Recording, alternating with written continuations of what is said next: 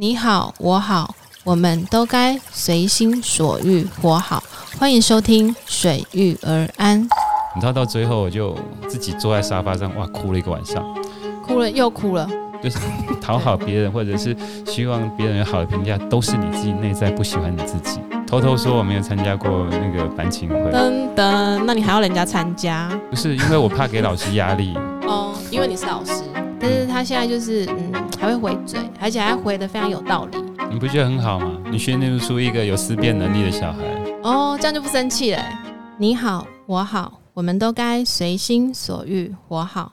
欢迎收听《水遇而安》，双周五十二点准时更新。喜欢的朋友记得订阅哦。我是湘潭所里的 Paris，欢迎与我 Fun Talk。今天要来放松聊的主题呢是老书和你想的不一样。顾名思义呢，今天要来与我放松聊的呢，就是一位国小老师，非常资深，是我的国小老师。我们来欢迎我的国小老师。嗯，各位听众朋友，大家好，我是老苏苏明进啊，也是 Paris 的国小老师。我念的不是什么台湾国语啦，就是因为我的老师他就是姓苏，所以从以前他就希望跟我们很亲近，所以他就叫我们不要叫他老师。就是叫他老叔这样子。老师，你现在好奇我为什么要邀请你上我节目？对啊，我真想问你，就是哎，第一个问题是为什么要请我来上节目呢？不是我问你吗？没有，因为其实我跟老叔有这一段师生，是因为九二一地震的关系。因为九二一地震之后呢，我的学校就倒了，然后就转学。那因为以前我念的学校，就是我从小到大，就是一年级到四年级的时候，就从来都没有给男老师教过。嗯哼，对，然后呢，就是我爸就忽然把我转到就是邻近的没有倒的小学，然后呢，我一看哇，导师是男的，那那时候我是一个小少女，看到老师是男就还是很紧张又很害怕，觉得老师如果是男的会不会就是会有点奇怪，就比如说特别严格啦，或是讲话特别凶啦，或者是特别随性或者什么这样子。但是后来我慢慢发现，老师的教法跟一般学校老师都不一样。嗯，对。现在听起来，其实我觉得。人生其实还蛮奇妙的，因为其实缘分。对，因为其实会请老师上我节目，是因为老师他是我人生当中的贵人之一。因为在我转学以前，我的成绩一直都不是很好，就是因为那时候学校的老师他们都是类似填鸭式的教育。可是我转到这所学校之后，遇到老师之后呢，他的教法就跟人家不一样。比如他就会想的一些非常奇特的，就是一些呃引诱你要，就是引诱你上课的一些，比如说你有乖乖。或者什么，然后就可以抽签，因为它还不是那种集满你就可以换礼物，是集满点才抽签，而且抽签前还要念一段咒语才能够抽签。对，然后那时候那时候还有就是老师会叫我们写一堆学习单，其实我很讨厌写字，因为他学习单不是说呃一加一等于多少，或是请你写下什么，就是他会让你脑力激荡，而且学习单写完之后还要叫我们做那种什么学习本子，然后学习本子还要很精美，你还记得吗？不记得那时候是怎么整我们？你还记得吗？我那时候真的超讨厌写，就是写学习单，然后跟做本子，而且本子做不好他还会生气。真的，对，老师都忘记了，看样子是忘记了。但是后来毕业以后，到国中、高中，甚至大学，甚至现在出社会以后，我发现那些东西对我们的未来是有帮助的。在整理文件上面，跟在比如说像我现在自己主持节目要想一些访纲，我可以以最快速度五到十分钟的时候就想出来。嗯哼，对。你那一天问我访纲的时候，我说我要回家拍给你，其实是空白的，你知道吗？嗯，我懂，我懂。回家拍给你哦，其实我还没想，其实我就边开车边想，然后就是停在路边，就是写好，然后回家再拍给你。只是我马上可以想好，所以就非常感谢你。就是其实今天邀请你上节目是要感谢你，真的吗？对，然后感谢你，就是当初那样子整我们。也不是整我们，就是真的很老师，真的是一个很用心的老师。其实他会想想着用很多的方式去教育不同个性的孩子。在我看来，老师是这样子。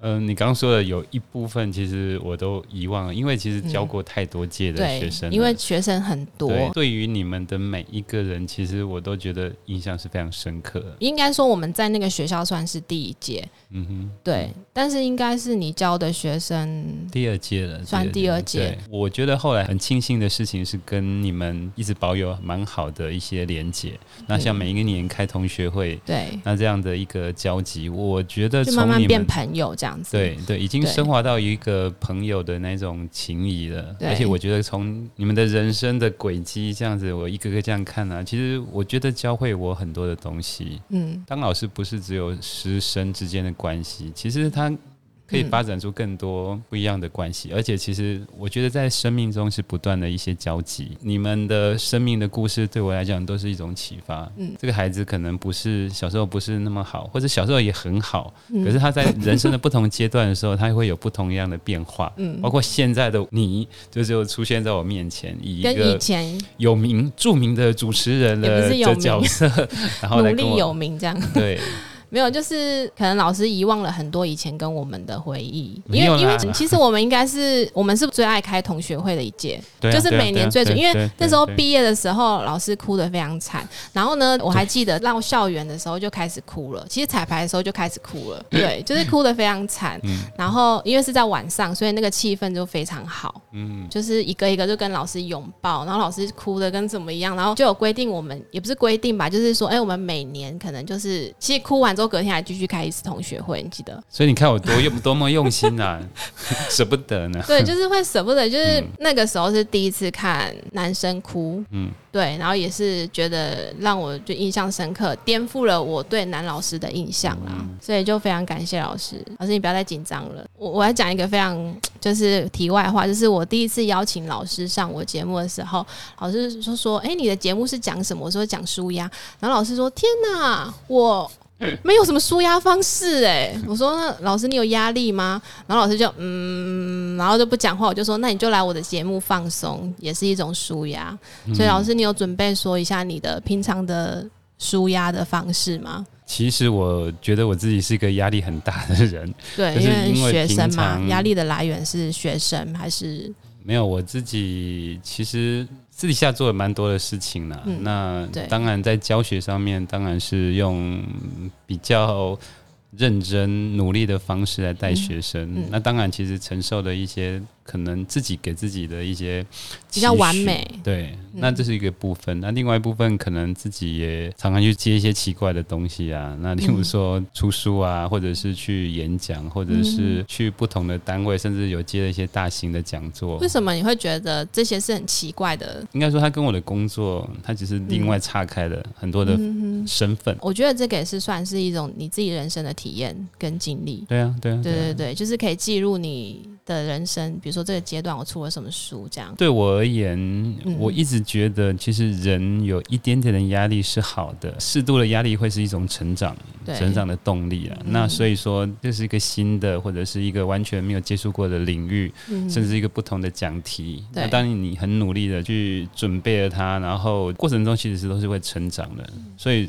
其实是一步一步这样踏着以前的努力而往上的，嗯，对，所以你看我这样，其实我下班后很多才是战斗的开始。对，就是开始 我有很多的书稿啊、邀约啊，嗯我都必须要去做很多处理。我六日其实都待在家里，很多的稿件我必须要去应付或者去写出来。嗯但我自己会希望它其实是一个有品质的，然后到达某个程度，嗯所以它会花去我很多时间在在思索或者是在架构一些东西。嗯，所以其实是有承受的是一些压力是没有错，一部分是觉得说其实这些压力是好的，但太多了对身体不是负荷。对，所以其实到了这个年纪的时候，我觉得开始会去思考，就是说嗯这个东西是不是造成我一些心理上或者是健康上的一些困扰的。嗯我会把事情希望把它做好嘛，嗯但是可能在身体上面它就会有一些反应，例如说胃痛啊，例如说睡不好啊，或者是、嗯或者是开始有一些什么自律神经的上面奇怪的事情出现这样。嗯所以现在的我又到了一个另外一个境界了啦。我觉得这个事情可以的，然后我也发挥了我的能力跟影响力了，嗯。我觉得可以，我就会先停下来了，嗯。然后再去看看我的生活里头还没有另外一个，哎，我自己很有兴趣，目前的我是可以胜任的部分。嗯。你刚刚说放松的话，一个就是我日常中，我当然没有办法像其他人一样的，就假日让疯狂的去玩或做什么去做可是。有时候我觉得疯狂的去玩这件事情，当下可能真的好像有放松。舒压到，可是真的你玩完了，比如说你玩了五天之后回家才是最对重点，吧？就是会累瘫。对啊啊所以我从来不去做这种事情，就是我不太喜欢玩。嗯哼，对，所以老师应该也没有什么旅游，我会很喜欢到大自然的环境去待着，嗯然后就坐在那里对对对，放空对放空为主。我们不是很喜欢去人挤人的地对方。我也是那我像我的话，嗯我觉得每天的舒压方式对我来讲就是睡觉。睡觉。我我我常常有时候，例如说，我以前读一本书叫做《嗯那个飘乱世佳人》，嗯嗯，那它里面女主角很妙的是，她当然遇到困境困难的时候，嗯她不知道该怎么办的时候她就，说：“哦，不要再想，我不要想，我隔我只要去想，明天又是一个全新的一天，美好一天。”对。所以我觉得这个这个真的太有趣，他怎么会讲这种话？所以后来我就发现，其实睡觉对我也是，对你它可以把所有的你的负面整个断断掉。如果你睡得够充足了，你的身体恢复了之后，其实你的思绪会重新再活络起来。对所以当我可能在一些情绪里或者压力太大的时候，其实就是呃，第一个去睡觉。对那你睡觉完之后，其实隔天就会有不一样的想法。对，那其实我觉得，我面对我的人生或者我的学生都是这样，反正隔天都是全新的、重新的再开始。所以我也对他们不会有，例如说一些负面的情绪或者是记忆，嗯反正就是隔天重新再来就对了。所以老师就不会像以前一样生气的时候生气一个礼拜。老师曾经生气，我们不好是生是真的生气还是假的生气哦，一个礼拜都不跟我们讲话哎、而且那时候我们担心老师生气，其实我那时候是真的忘了呀，我真的都我都还记得，我这个人记东西是 记性非常好，因为那时候我会记得，是因为好像每个月都会有一个同乐会，然后同乐会都有表演。那我以前很喜欢表演，然后老师生气，就相对我们不能开那个同乐会，然后我们彩排很久的舞蹈都不能表演，哦，那那时候很年轻啦，对，对。现在的真的气一个礼，拜都不讲话哎、真的。然后对，然后我们帮老师这段麻烦可不可以剪掉？就是现在回想，你就觉得那时候老师很可爱，就耍一点小脾气这样子。对，现在没有了，现在不会那么久了，我觉得年纪年纪有差，真的，对，真的他老师怎么都看起来没有不会变，哪有都没变。老很多好吗？我都觉得我现在三十几，看你还是我以前当年看你的那样，没有啊，真的真的。干嘛插到这个话题？所以老师的舒压方式就是睡觉。还有啊，当然就是我觉得看一本好书，或者是看一部好的电影，可是当你情情绪非常混乱的时候，拿着书不会，不会耶。心情很差的时候，其实是可以去书店走一走。我常常觉得啦，会不自觉被某一种、某一本书所吸引，然后你你翻开来，也许在那个字里行间，你可以找到你的答案。嗯我我觉得生命中常常有这些经验。我偶尔也会去诚品书店，嗯我一年会去那边晃一下，就会有大概一两箱的书就会寄到我家来。哦对你可以每个礼拜去啊。我不会想，我觉得不行。对嗯我很干脆开一间书店好了。嗯，对。啊也也很。对，因为其实有时候人生，当你很烦的时候，你找不到答案的时候，我有时候我自己如果很烦的时候，嗯我自己会去呃，比如说人多的地方，然后去看看每个人他们的动作，嗯或是他们，比如说像我会去茶店坐着，然后就会去稍微去听旁边的人在讲些什么哦，他们原来他们的烦恼是这样子，嗯，就会觉得哇，自己的烦恼其实就是很微小，没错啊对这个嗯对，所以老师的说话方式其实也蛮老实的。没有，这这是一般人啊，一般人的大概都做这件事情、那。那老师你在台上讲堂上面就是一板一眼吗？不会啊，啊，那你私下跟在上课的时候是一样的吗一？模一样啊。都是一模一样。没有，应该说哈，大家对于老师这个职业，对其实是听到老师就会觉得很。害怕。其实老师也是人，对，老师其实是有各种的个性，就是他就是每一个不同的人呐、对。他只是他的工作就是老师，嗯。所以他本来有什么样的兴趣嗜好，或者是说他的他的价值观什么，其实他都都还是，嗯嗯。只是他要去传道授业，然后他要去讲解这些这么多，而且他要带着一个班级，嗯。所以他就可能是要先扮演这个形象。嗯。但我个人觉得，其实如果刻意去扮演某种形象的老师，其实是蛮辛苦的，嗯因为他他是不一致的。所以老师你是做自己的老师，我想要做一个学生喜欢的老师，所以你觉得学生都很喜欢你吗？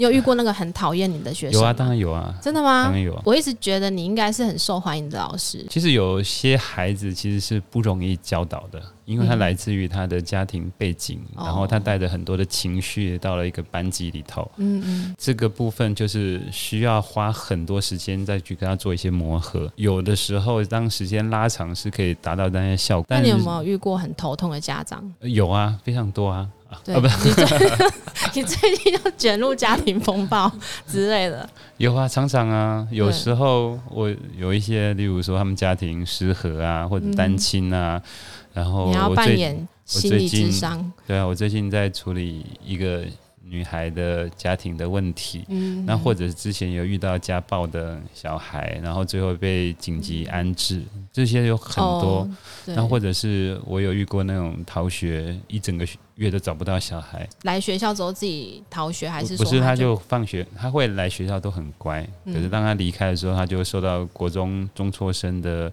诱惑，然后就去玩，哦所以他有时候可能隔天他就起不来，或者是两三天没来，但是他那个状况其实越来越严重，嗯你可以感受到他被外面的一直吸引力拉走，嗯。那家里完全失去了他家庭教育的功能。可能是不是家庭不温暖造成的？一定是啊，嗯。就是他没有办法在一个他的生长环境里面得到一些滋养、一些归属感，嗯。所以他向外去寻找这些价值感啊、归属感，所以他导致于他觉得外面很好玩，嗯，然后回到家就是看脸色，或者是被人家处罚，或者是就是亲亲子沟通的关系。对啊，没错啊，对。嗯那你遇到这些也是你的压力来源吗？压力来源，就你会不会觉得说，老师不是应当是处理就是学生的事情就好了？它不会是我的压力来源。我觉得其实是缘分啊。当遇到这个学生，其实我们可以感受到他需要有人在引导，有人一些协助，甚至有的孩子其实过得很辛苦。嗯，所以我觉得在那个时间点，我可以扮演这样的角色，我觉得很好。我其实有时候其实是看着孩子觉得心疼，或觉得悲伤，因为其实他可以不用变成这个样子，嗯但是他没有办法选择这环境，以至于他后来演变成这样。有时候对那些环境。对，其实是无能为力的。其实有时候其实是可是很多像我最近听到周遭的朋友，就是他们遇到的老师都没有像你这样子有同理心。我听到多半的老师，可能他们就会觉得老师就是只要负责学生的课业，嗯那其余的行为啊，或是说你学生家里的事情或者什么，老师其实就不太去参与，或是学生在学校有什么行为，他第一就是通知家长，请家长处理，而不是说他觉得要跟家长配合。或是什么，所以老师你真的是一个很特别老师。像我之前有看你发的文，就是都还会去家乐福嘛，帮小朋友买他们的生活用品。哦哦哦哦对其实我刚刚说的，其实老师他就是一般人，对，他有各式各样的价值观对来面对这个工作。嗯，所以有的老师的确他把它当做是一份工作，对，那他有自己的人生要烦恼。嗯，所以大部分这些老师可能他被他更多的烦恼所困住了。那第二个是，我觉得其实跟社会氛围有很大关系，嗯。就是有的老师其实是很认真努力，对但他可能用的方式是比较严格或者是严厉的方式，但是他的出发点是好的，但可能在处理的过程中，他受到一些指责或者受到一些伤害，对，所以他后来就决定他不要做这么多的事情。哦，也能做这样子。第三个就是关于我自己的话，应该说，我曾经很多次都感受到用比较好的方式来善待孩子，跟孩子相处。回到我自己身上，其实是收获更多，我自己也得到更多感动，或者是我自己的成长，以至于我觉得，我相信这样的方式才是一个对孩子比较好，嗯。或者是对我自己是比较舒服的一些方式。对，就是我很忠于自己，我想要带孩子就是这样子，我很努力在做这件事情。嗯，那我看到他的问题，我想要去做一些协助，而我也不会那么多的指责或者是那个，但是我是想要希望你可以更好，因为在这我们有缘分的这两年，我们一起把这件事情嗯。努力完。那我看到这个孩子的成长，或者是他给我一些回馈，我我其实是很感动的。嗯然后我也觉得当老师这份工作很不同，所以它更加深了我很多的一些动力。那你有后悔当老师吗？嗯我 我其实以前不是嗯想要当老师。那你想要当什么？不知道什么都好，就是不要老师。结果 就真的去当了一个自己不想当的。因为那时候就是，其实我们那时候大学联考嗯。比较难一点，然后我成绩其实刚好就是落在就是刚好师范院校这个、嗯。这个区块。对，那我家境不是那么好，嗯。所以我爸爸很希望就是我去当个老师。嗯。可是我那时候比较稳定的工作了。对，他说这个二三十年都是铁饭碗，对。然后我就很生气，跟他说我不才不要一个铁饭碗的工作。对，原因是因为其实我是一个比较内向的小孩，然后我最怕的人种就是老师，然后我就会觉得说，我这么怕老师，为什么要去当个老师呢？多可怕这样子。对你终于当上老师，站上讲坛，你可以理解老师了吗？因为我其实是在大学的时候，因为我们读的是师范院校，对可是到了大二的时候，我跟自己沟通了一下，然后我觉得你的阿明与阿静，对啊，那时候就会想说，其实那时候还是很抗拒的。可是后来突然想起以前小时候写的作文，我的未来当什么嘛？然后我我还记得自己写说，我以后长大不见得赚大钱，但是我一定要做一份对这个社会有帮助，可甚至可以帮助别人的工作。这样，后来有一天我突然想到这件事情啊，那突然觉得，哎，其实当老师某种程度来讲也是在协助他人，或者是当我可以把这个工作做好的话，其实我可以发挥我的影响力。对，我我其实就是对社会很很有贡献的一份工作。对，所以从那个时候起，我有调整我自己的心态，然后我有准备好要当一个老师。所以后来出来当老师，以至于遇到你们的话，其实我都想要扮演一个就是你们心目中喜欢的，然后可以真的可以引导你们的一个老师的角色。那当时学生的心态，喜欢的老师就是不要一直考试。我应该没有吧？对，我没有，我不是一个很喜欢考试的人。对，所以因为其实，在转学以前，我待的那个学校它是填鸭式教育嘛，那其实都是一直在考试。然后比如说错了就要罚写或者什么，可是转到你班上之后，考试居然可以看课本，因为考的不是课本里面的，所以那时候就是类似像什么多元评量。对啊，那时候就是把所有知道全部放在你们身上看看 那个效果。我们是小白鼠，也不是啦，就是说我我想要知道的是比较好的、比较新的教育理念的真正能带来的成效是。对，二十二十几年前嘛，二十几年前那个时候，你要步入自己的年龄跟我 也没关系，因为二十几年前那时候也有电脑，但是不是像现在这么发达的时代。对，所以多半都是填鸭式的教育啊。但是老师，你的教育就。非常的特别，就是我刚刚说的学习单啦，或是制作一些东西这样子。对啊，带你们读书会啊，对，做班刊啊，自己去编班刊，然后然后网站，对对，我还带你们做网站。对，好多哦，好多对。那时候在还不是大家都有个人网站的时候，我已经在教你们怎么做个人网站了。那时候我会觉得烦，只是觉得，哎，为什么要写这些？然后那时候其实老师还是有点小情绪，就觉得我跟你们讲这些，是不是你们都不懂？可是我们那时候其实只有五年级，嗯，对。那老师，你现在反观之后，你现在回想，你就觉得你那时候你不应该这样耍脾气，对不对？哎，你玻璃心发作了。老师，你也会有玻璃心哦？玻璃心吗？应该说，你怎么界定玻璃心这三个字？我也不知道为什么，因为其实我很多人都说我有玻璃心，我才觉得我可能有玻璃心这件事情。嗯，对，因为其实我是那种我对人家很热情或者是什么，比如说传简讯关心或什么，人家已读不回，我就会觉得，哎，是我做错什么事情，还是？呃，我做了什么你不喜欢？那后来我朋友跟我说，哦，这就是玻璃心，就说我很玻璃心，所以我才真正去了解，哦，原来这个就是玻璃心。可是我真的不懂玻璃心的定义，还是老师你今天讲解一下玻璃心，然后我再来看看你有没有。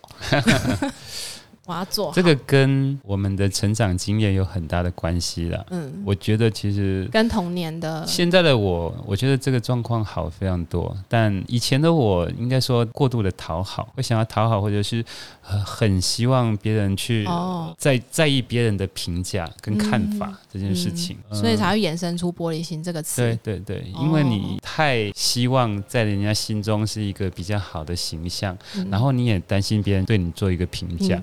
可是这个东西应该回到你的生命轨迹去看待，就是你以前发生什么事，为什么会这么的在意他人，然后甚至是希望维持一个好的形象，然后这过程中其实有有部分是某种的讨好。其实我曾经做过这件事情啊，就是我刚出来教书的时候，我在我第一届的时候，其实有孩子很不喜欢我，那当时其实我觉得我没有办法理解，他总是对我非常的愤怒的眼神看着我，这样。每天吗？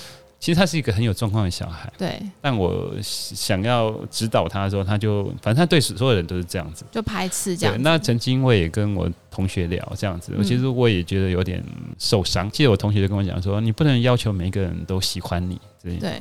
那那我记得我当时的说法还是嗯，但是我已经够努力了。对。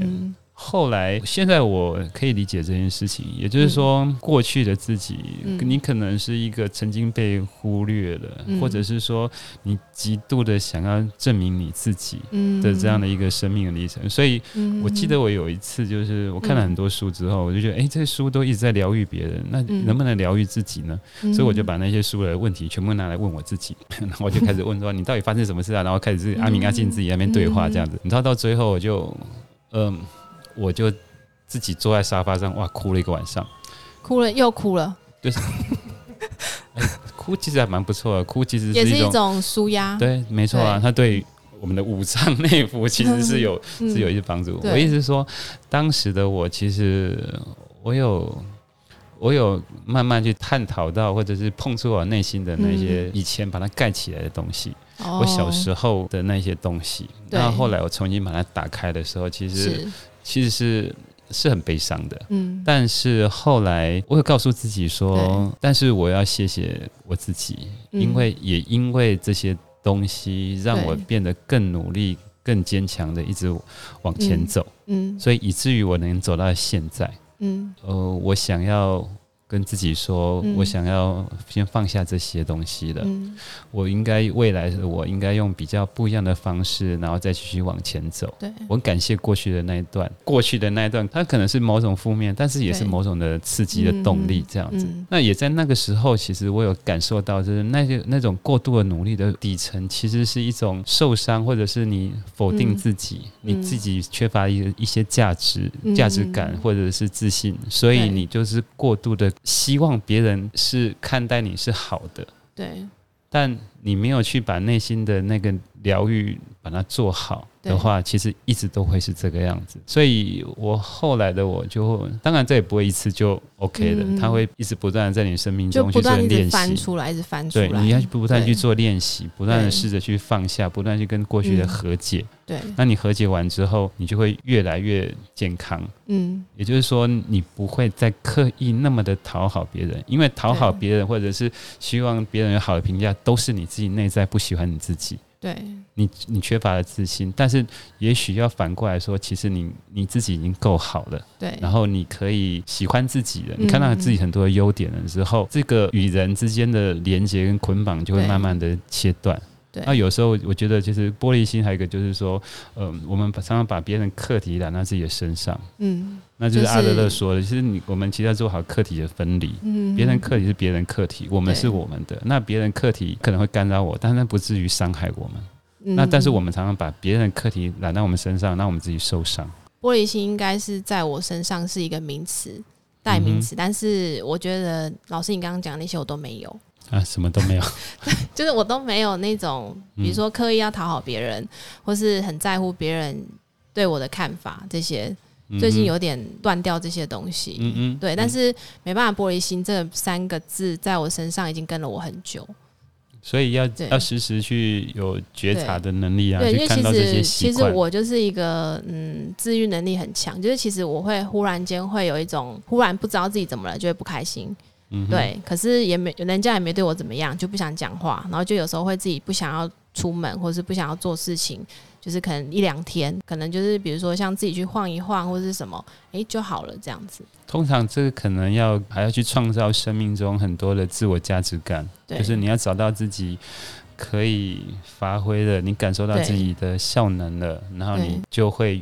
越来越喜欢自己，还有跟身边的这些归属感，你跟身边的这些人的一些连接，是不是比较好连接？对，有时候其实来自于环境给你的一些影响，或者是说，其实有时候我们常常在一成不变的日子中，其实很难找到自己的定位，或者是嗯，可以自己发挥的地方。我觉得这个 podcast 很好哎，就是让你可以去发挥你自己的专长。应该说，我开这个 podcast 也是为了让自己好好说话。嗯哼，对，因为我发现说话是一件非常重要的事情。嗯，当你好好说话，就是当你练习好好说话，别人也会好好的听你说话。对，而且我相信你在过程中一定得到了更多。对，因为跟每一个来宾就是聊的，可能我今天跟你聊完之后，我回去可能就会突发奇想，会想到另外一个观点这样子。嗯哼，对，所以你要记得看我发文。对，有我都有，我都有看到。我会回去每一篇都看你们按赞。我每一篇都给按赞呢。可是我不是一个会按赞的人，不行啊。其实按赞也蛮疗愈的，不会耶，就是因为你会漏掉，你漏掉了之后，别人就会玻璃心发作，那干脆都没有按。不会啦，没有，其实我没有按赞的习惯呢。但是，那你会去看别人有没有给你按赞？不会，也不会。我不在。那你的赞好多人哦，你觉得他们按赞是真的有看吗？有看啊，真的，但也有没有看的啊。哦，我就有看发文之后秒按，也有人啊。我就是那一个人。对，但是我觉得那个就是讨好了，你希望别人知道你按赞了。不是，我是因为当下看到先按赞，然后就是我都会在夜深人静的时候看，因为我们这种妈妈嘛，回家一定是要管理小孩啊，然后当下就是可能小孩在写字的时候，我就稍微看一下手，划一下手机，哦，老师发文了，赶快先按赞，就是有个系统，就是你按赞了之后，你之后会看到你按你按的按赞的文章，你就可以再回去回放去读，这样就不会搞丢，因为其实你很多文章下来，你还要再回去划划划。那你为什么不把它分享到自己的一个社团或者是一个地方储存起来慢慢看呢？后来我学会截图，呃，还有更有系统的管理啊！啊，真的，我不知道哎。呃，例如说你把它转分享到，你可以成立一个个人的社团呢。哦，那他就文章分享我的老师这样。你例如说你可能自己开自己各。各式各样的社团，例如说这是教养文章的社团，这个是工作上面的，或者是心灵上面的啊，你就自己转到不同的社团，可以啊。我回去研究一下。对，或者对网络上还有更多有系统的处理的方式。那像老师你刚刚说的，就是别人，别人是别人人生的课题。那像你自己以前是一个老师，到你身为一个父亲。你觉得这两个角色有什么不一样？就像你在课堂，就是你在讲堂上面，可能面对亲师的座谈，与你真的去参与你女儿的一个亲师座谈有什么不一样？就为人师、为人父的角色会有什么不一样？偷偷说，我没有参加过那个班庆会。噔噔，那你还要人家参加？不是，因为我怕给老师压力。哦，因为你是老师，对的关系，所以你怕给。我我坐在那边，他一定会有很大的压力的，所以都是我家都是太太去这样。哦，所以你没有那种感觉。当一个老师跟带自己的小孩的差别在于，因为我是教书很多年之后才有自己的小孩，对，我教过很多的学生，嗯，所以我在他们身上看到了有一些东西其实是可以先预防的，或者有一些东西其实是。必须要先教导的，嗯，那所以说我在有自己的小孩的时候，我我觉得，而且我也知道哪一些方式学生是会比较喜欢的，哪一些的说话的方式或者是行为上面，孩子其实是会产生反感的，对。所以我在自己带自己的孩子的时候，我在陪伴他们的时候，其实会用比较我想要当一个好爸爸的角色来去陪伴他们，这是第一个部分啊。第二个部分是，其实你知道教育界有一句话，就是说自己没有办法教自己的小孩，那原因是因为我们的生活中有太多的教跟养这件事情了。对，我们要养小孩，然后但是养小孩有太多的那个。杂事跟情绪了，对，但你转身又要教他们，这两件事情的情绪混在一起，嗯所以的确我也发现我女儿是那种，她没有那么喜欢我教她。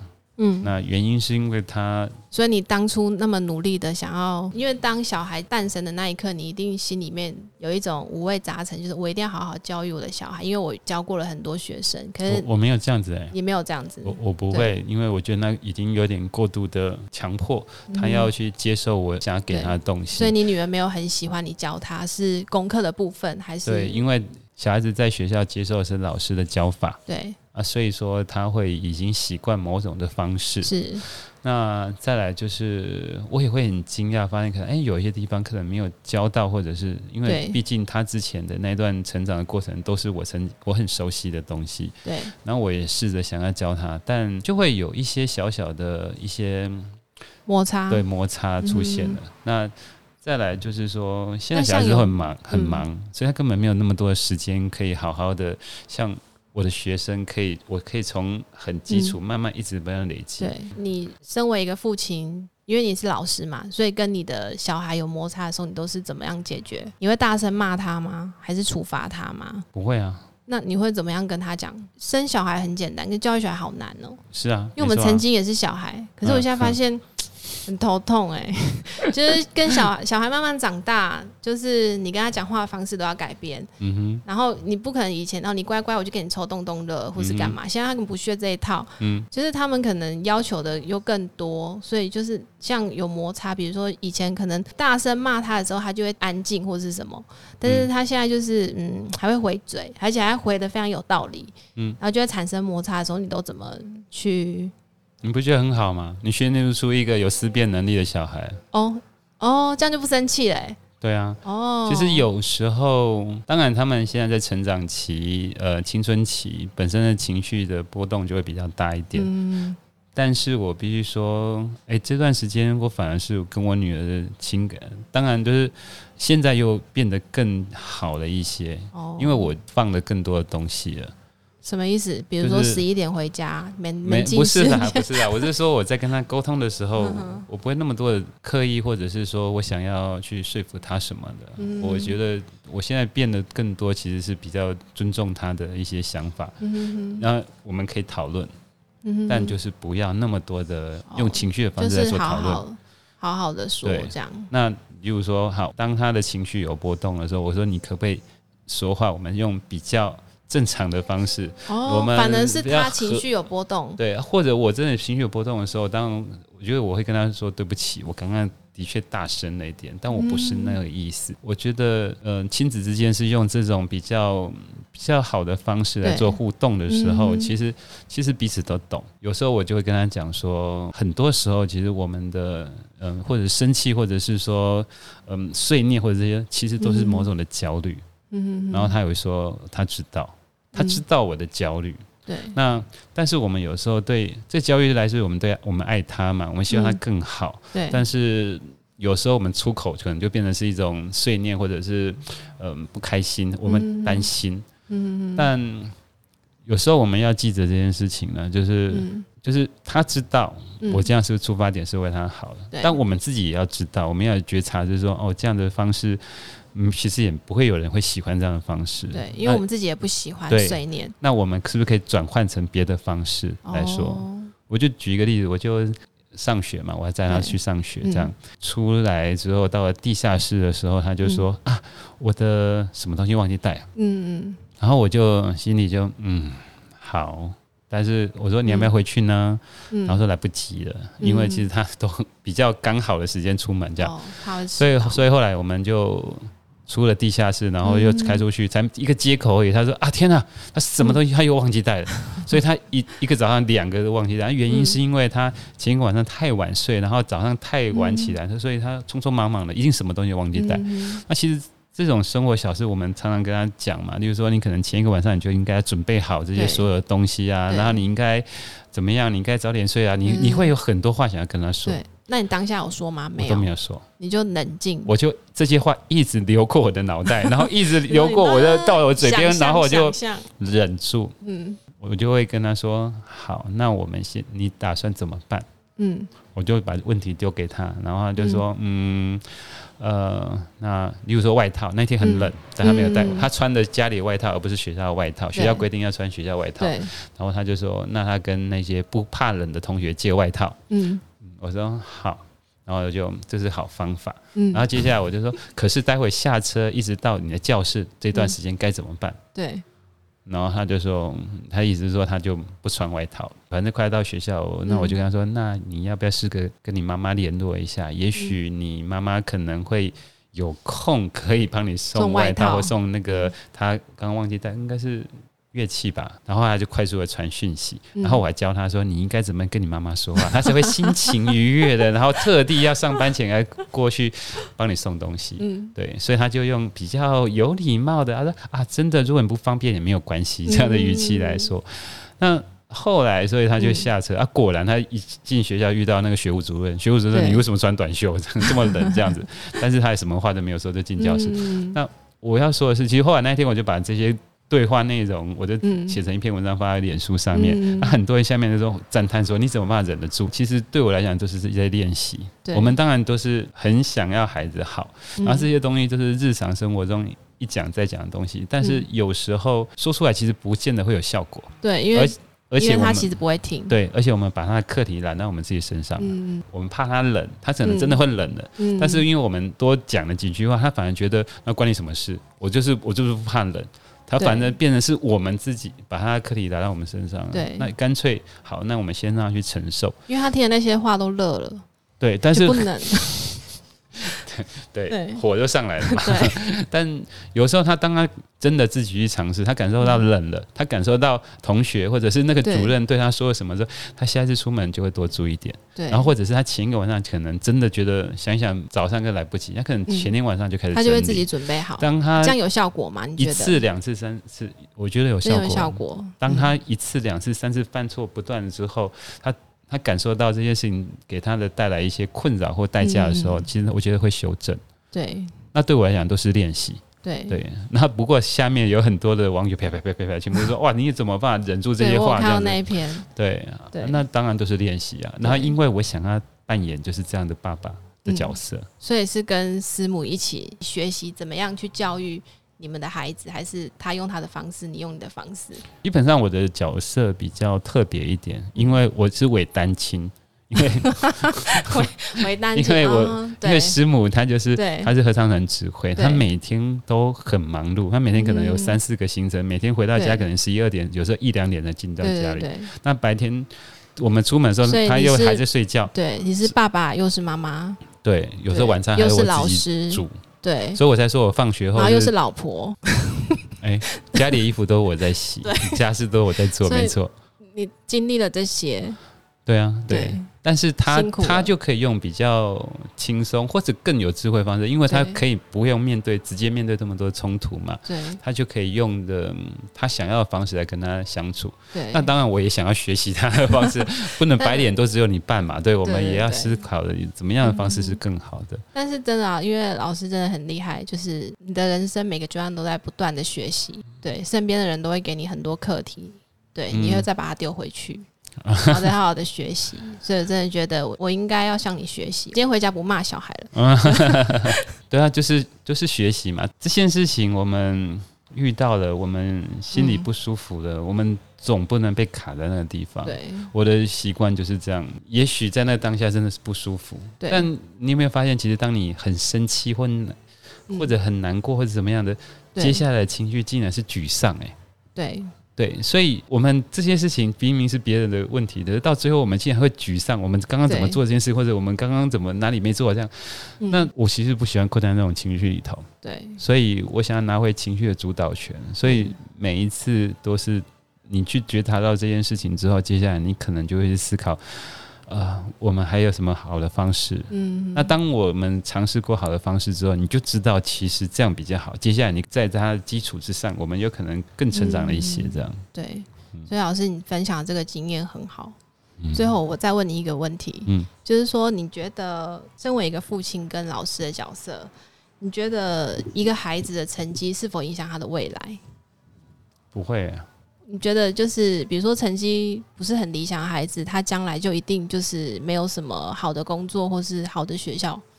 你会有这样的想法吗？不会、欸。对因为我带过太多的学生，我带过太多的成绩不好的学生？太多优秀的跟成绩差的孩子，我都带过。对那我刚刚说，从你们这一届身上，我看到了很多不一样的，对也就是说，小时候看到了他不未必是他长大那个样子。对尤其是你每一年这样看看看，他有时候会起来，有时候掉下去，每一个人的成长轨迹都有很大的不同。嗯，那我们没有办法从眼前这个区块来去预判他未来的发展。对对，那我曾经看过有那种成绩很好的孩子，可是他爸妈希望他更好，所以他他后来哦崩溃了，对，他生病了。嗯那我有看到那一种，也许成绩不好，可是后来越来越好。那甚至或者是他不好没关系，但是他在工作上面，或者他在职场上面，对。甚至在他家庭上面发挥很多的功能，对，或者我觉得那就他有他有他他有他的长处了。对，而且对。绝对不会是那个时间点看到。包括我看着你们，就是对。可能在五年前、十年前你们都嗯不一样，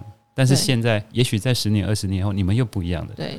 没有一个人可以预判别人的未来，包括我对。自己也是一样。嗯。我小时候，我小时候成绩很好，可是国中的成绩也好，然后我高中糟透了。嗯。对，然后到了大学，而且我那个班上啊，我曾经看过什么叫做聪明的人。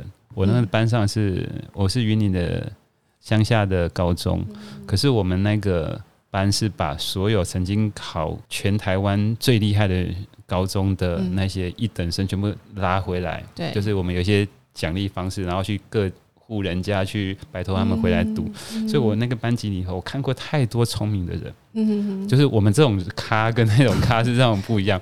对，我我跟那个，你知道我们那时候班上啊，第一名跟第二名，第二名跟第一名每次考试总分大概相差五十分左右，哦，然后第一名、第二名哦，然后嗯我跟那个第一名大概相差一百多分。嗯，然后那个还有我们后面的 后面大概可能相个每次考试下来就是两三百分都有，嗯但是我必须说，这些聪明的人让我感受到的不是这样子，嗯。就是成绩没有办法决定你未来他他的未来，那谁知道？其实像我这种在那个高中其实是很中等的的学生，可是我其也是少数这个班级里头我拿到博士学位的，对，然后我可以在我的工作领域发光发热，甚至有一些对。出书，或者是有一些更多被人家看到的机会。对，谁能预判我小时候的过去的我可以变成现在的我？没错。，所以你会因为你班上学生的成绩不理想而通知家长吗？不会啊，真的、哦、不会啊。我相信孩子成绩不好，就是第一个是他还找不到方法，嗯，第二个他的内心里头或者是他的成长环境里头没有一个支持的系统，嗯所以他他觉得自己是没有办法读书的，所以我就。我其实，在班上在做的就是这件事情，我要打破这件事情，我要嗯让他知道，其实你是有头脑可以读书的，对你只要有好的方法，呃，至少在这眼前的部分可以把它做得很好。嗯，这就是现在讲的成长型思维啊，就是嗯你不是把自己框架住，然后而是说你不断的去寻找一些突破，你只是还没有学会，或者是还没有找到好的方法还没找。到好的读书方法。对对对，但是这个东西反而是我觉得对于一个小孩子或者一个学生更重要的事情，嗯，他反而是在未来会影响到他一辈子的发展。嗯。如果你是一个觉得自己是就是这么差的、这么糟糕的形象的，嗯，他未来其实是他就是会变成那个样子。嗯，但反过来，你只要不断的去挑战自我，去寻找、寻求更多的资源或者是方法，嗯他的未来就不会是那个样子。对，所以成绩不能够代表一切。像我的成长历程就是这样，我嗯我永远都是我在做很多事情的时候，其实我都试着做的比别人更好一些。嗯那我就会发现，其实是我的人生就是一直在踏稳一个地方之后，接下来我我就不断的一个一个一直往上叠上去。嗯我的人生是这对，样，但按照你自己的人生方向不是不是我不是我意思是说，我是一个踏实的人，嗯。那我相信努力还有嗯。呃嗯对未来保持着一种成长型的思维，这样的嗯。前进才是对的，因为未来我们也没有办法去预测对，我们没有办法预测未来工作会是长什么样子，嗯。未来的孩子会遇到什么问题，他需要什么，嗯。那只有现在。这件事情，嗯现在的他愿意学习，喜欢学习，有很强烈的学习动机，他才有办法不断的往前。所以我们一直去 push 他也没有用。没有用啊，因为他造成他的反弹。嗯但我们要去维持他在学习这些阶段里头的这种热情、好奇心，这种很多呃，我刚刚讲成长性、恒毅力这些，这叫做非认知能力。哦这些不是在知识上的这些能力，反而会是支持他们一直往前走的动力。嗯对，这些才是我们更加关注的。对有时候我们太过于专注在那个眼前那个嗯你嗯不觉得其实小学生考试都是那个把那个不断的经手那那些很少的内容，对那其实是一点意义都没有。我们花那么多时间，只有背了这么狭隘的东西，嗯。但外面还有更多的知识或者更多的能力，嗯。我们却忽略了，对。那才是可怕的。对。但是我觉得我看到很多家长反而是陷入那个成绩的迷失里头。对。那还有一个部分就是有一个家有一些家长其实是他误把孩子的表现嗯。当做是他的教养的成绩单，就是他哦觉得自己不够好，我的孩子怎么会教出这样子？但他的指标却是那个分数，嗯所以他一直把孩子功课不好、不够好当做他自己不够认真、不够认真，他没有办法把这个家长这个角色扮演好。对，或是说他当初没有学什么，或是我的成绩不理想，我就要要求我的孩子可能要弥补我当年的一些遗憾或者什么，但你不觉得他很吊诡吗？他自己就做不到了，矛盾。对做不到，为什么他可以要要求他的小孩做到？所以他小孩当然不愿意屈服啊，所以那个亲子冲突就会不断的累积跟扩大，对呃，或者是小孩子承受了，但他就变成一个嗯不快乐的人，对，对。嗯很好。所以嗯各位家长要反省一下。对，那我们嗯非常谢谢老师。嗯哼，那你最后还有什么想要对你的学生讲的话，或是我学生我讲的话？你吗？要更爱自己，喜欢自己。你有非常多的优点，对然，后你可以散发出那种温暖。你你还记得你在毕业前那张学习单上面写的什么话？我我忘了你你 你有带来吗？没有带学习单，不知道到哪里去了。哦但是我永远记得，嗯老师说，老师写了一句话：期待你未来在舞台上发光发热。有我有感受到这件事情的。对，所以就非常老师以前对我的一些教导。而且我其实我我说我记忆更深刻，反而是你们毕业之后，我跟你们发展出很多这些对，这些成长的一些记忆。对，就是我我感受到了你，是一个非常温暖，然后嗯，愿意善待别人，甚至很多同学会其实都是你主动发起的。你就是去找很多的场地啊、资源啊，这个其实是很少人具有的这样的特质。因为我觉得缘分很重要，就是我们今天会相遇，嗯然后会大家同学们都聚在一起当同学是一种缘分。嗯，所以不管在未来的几年，我都觉得我们应该要把这这一份缘分维持下去。嗯不管老师或是同学，所以我很喜欢这种氛围，所以我才会每一次基本上啊，就是只有我怀孕的时候，或是我呃心里不舒爽的时候，嗯 就没有没有特别做这些事情，就可能对。今年会办同学会，好啊，很期因为老师、待啊。老师前 前两天晚上有没有就在那边说，去年才来四个，这样对，没关系啊，我现在的我就是很看淡这些事情，就应该说，这彼此都是缘分。没有，因为前几年是疫情的关系啊，嗯对对就是大以前的我很希望每一届都可以开同学会，我希望他们可以彼此有一些连接，因为可能未来的发展会彼此需要对对。方。嗯。可是后来慢慢会觉得，其实这些都是缘分，对。人有些人会离开，有些人又会回来。我觉得对我来讲，就像你刚刚讲的，我希望在与每一个人相遇的时候，都是一个善缘，一段善缘。嗯，那包括我的学生或者我的家长，会有还有我遇到的每一个人，这样。嗯。好，谢谢老师，好，好，达成共识，对开同学会。会，好，同学们知道吧？要开同学会了哦。嗯对，老师生日那天，没有，其实老师也很忙，也是要老师有空的时间。嗯，对，好，我们会完成你的这个愿望，今年会开同学会。好好期待。好，嗯，谢谢老师。好好，那我们非常感谢苏明进老师今天来上我的 p o c k e t 我来总结一下，就是今天跟老师聊的一些一些话题，其实就是我们有多聊非常多的一些话题。前几天我在一个网站上面有看到一段话，它是一个非常复古的话，就是近代刘少棠写的一首诗，他写说：“师恩难忘一生浓，桃李人间。”貌万重，他的意思是说，老师的恩情深厚，很难忘记。老师所教的学生遍布天下，所以，嗯，可能你听完这一集，你会开始回想，诶，以前教我的老师是哪位，或是什么？你会开始去回想你的老师。那我想要表达的是，师生就是一场很美好的遇见。然后，非常老师今天来上我的节目，我是 Paris，谢谢大家收听。